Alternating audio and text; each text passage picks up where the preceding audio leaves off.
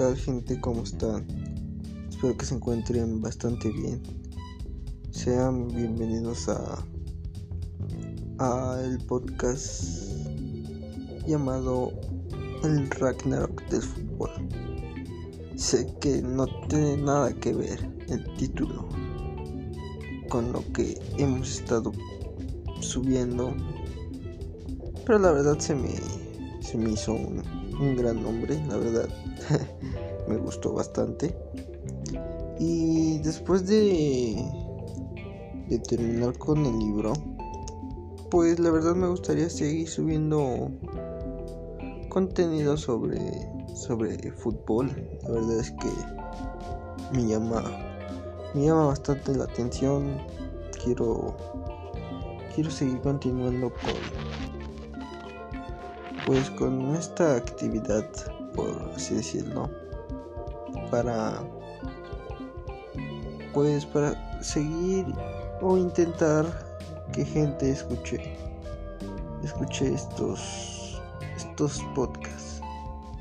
Pero de lo que más me gusta en, en este momento, la verdad que que si me, me gustaría intentar hacer podcast o hablar del tema de, del fútbol.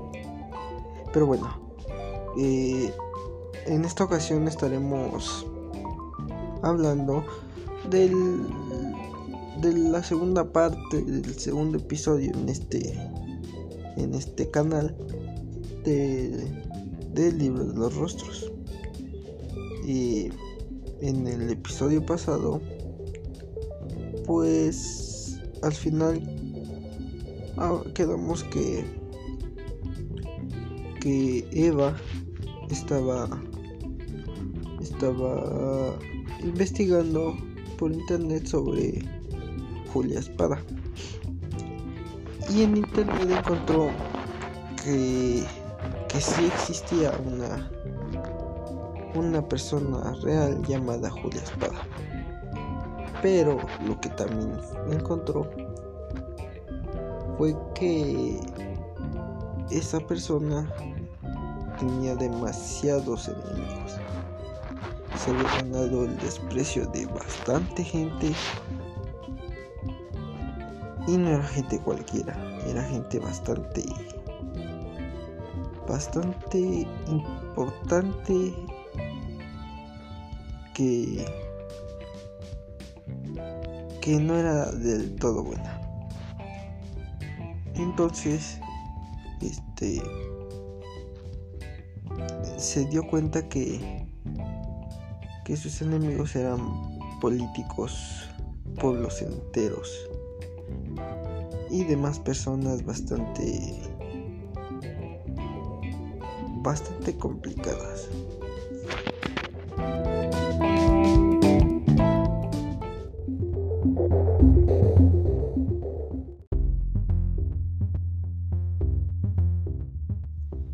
Pues es así como como de repente Eva se, se vio arrastrada en pues en un interminable torbellino de mentiras y, y también de amargas experiencias a través de pues de un inocente perfil ficticio en Facebook. Porque pensando que, que, que jugaba un juego podía detener en cualquier momento y estaba siendo seducida e intrigada por, por los curiosos mensajes anónimos de las nuevas amistades virtuales. Es así como Eva desatará una tormenta de consecuencias inimaginables. El libro de los rostros es una lectura bastante electrizante y, envolvente de principio a fin. La, la novela pues se encuentra llena de mensajes y observaciones de Eva en retrospectiva después de mirar todas las consecuencias pues de su falso perfil en Facebook y de entender las causas y los errores cometidos dentro del mundo de las redes sociales.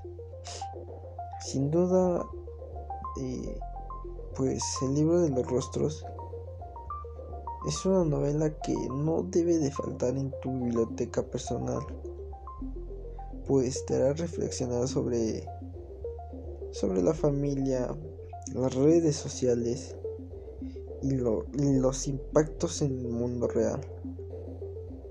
Porque al final de las cuentas, pues la curiosidad siempre acabó matando al gato.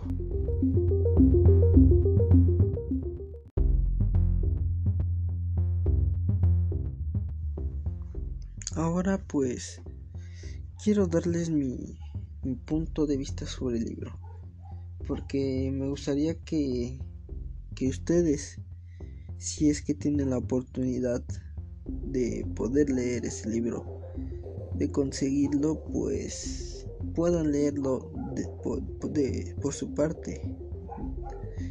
Es algo muy interesante que, que puede que les guste y la verdad es que es algo muy bueno que ustedes mismos puedan leerlo y así entender de mejor manera el libro.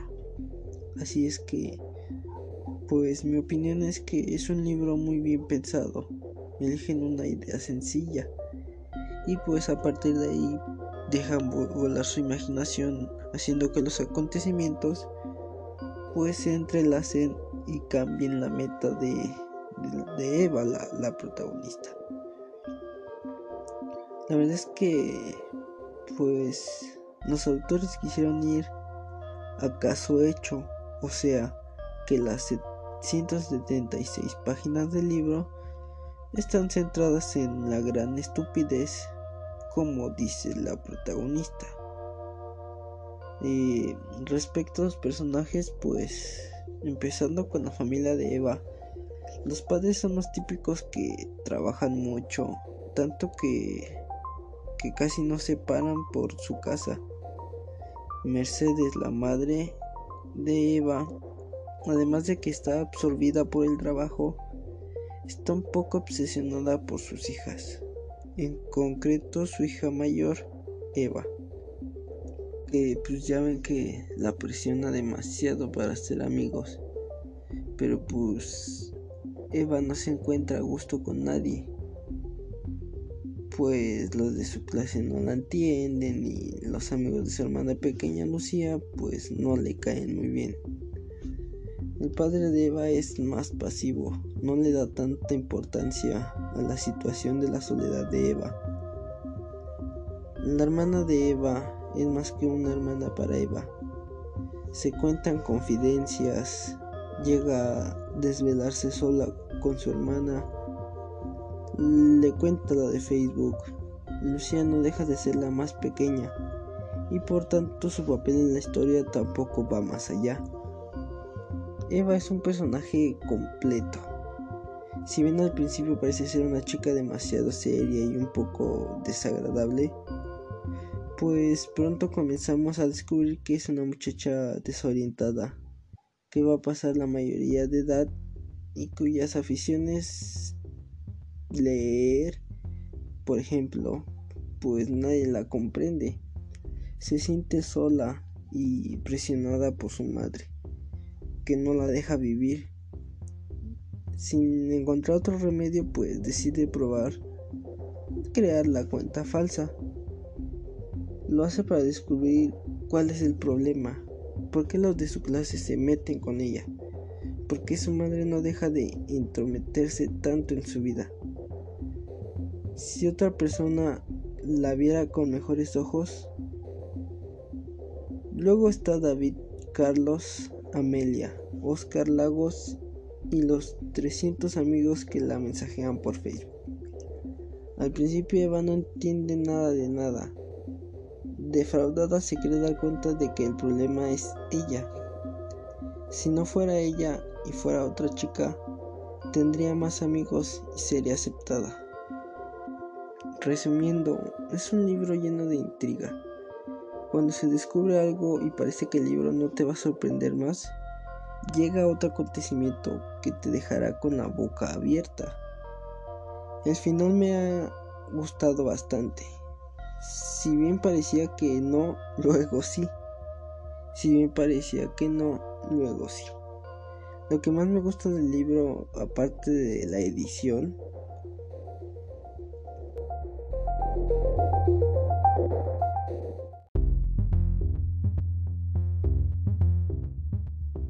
también son las letras en relieve, también el título y el argumento que viene en la contraportada. La verdad es que recomiendo 100% el libro. La verdad es que es una lectura bastante ligera y bastante agradable. La verdad es que me gustó bastante. Mm, es un libro muy llamativo que que tal vez sí podría leer varias veces porque es bastante bueno. Obvio que ya después creo que las sorpresas ya no serán las mismas. Pero te gustará seguirlo teniendo ahí porque un libro siempre es bueno para poder leer. Es un es escapar de, de de a veces de los problemas que tú tienes. Porque no soy muy fanático de leer, pero las veces que, que he leído un libro me siento feliz, no, no me siento no me siento aburrido porque es bastante adictivo.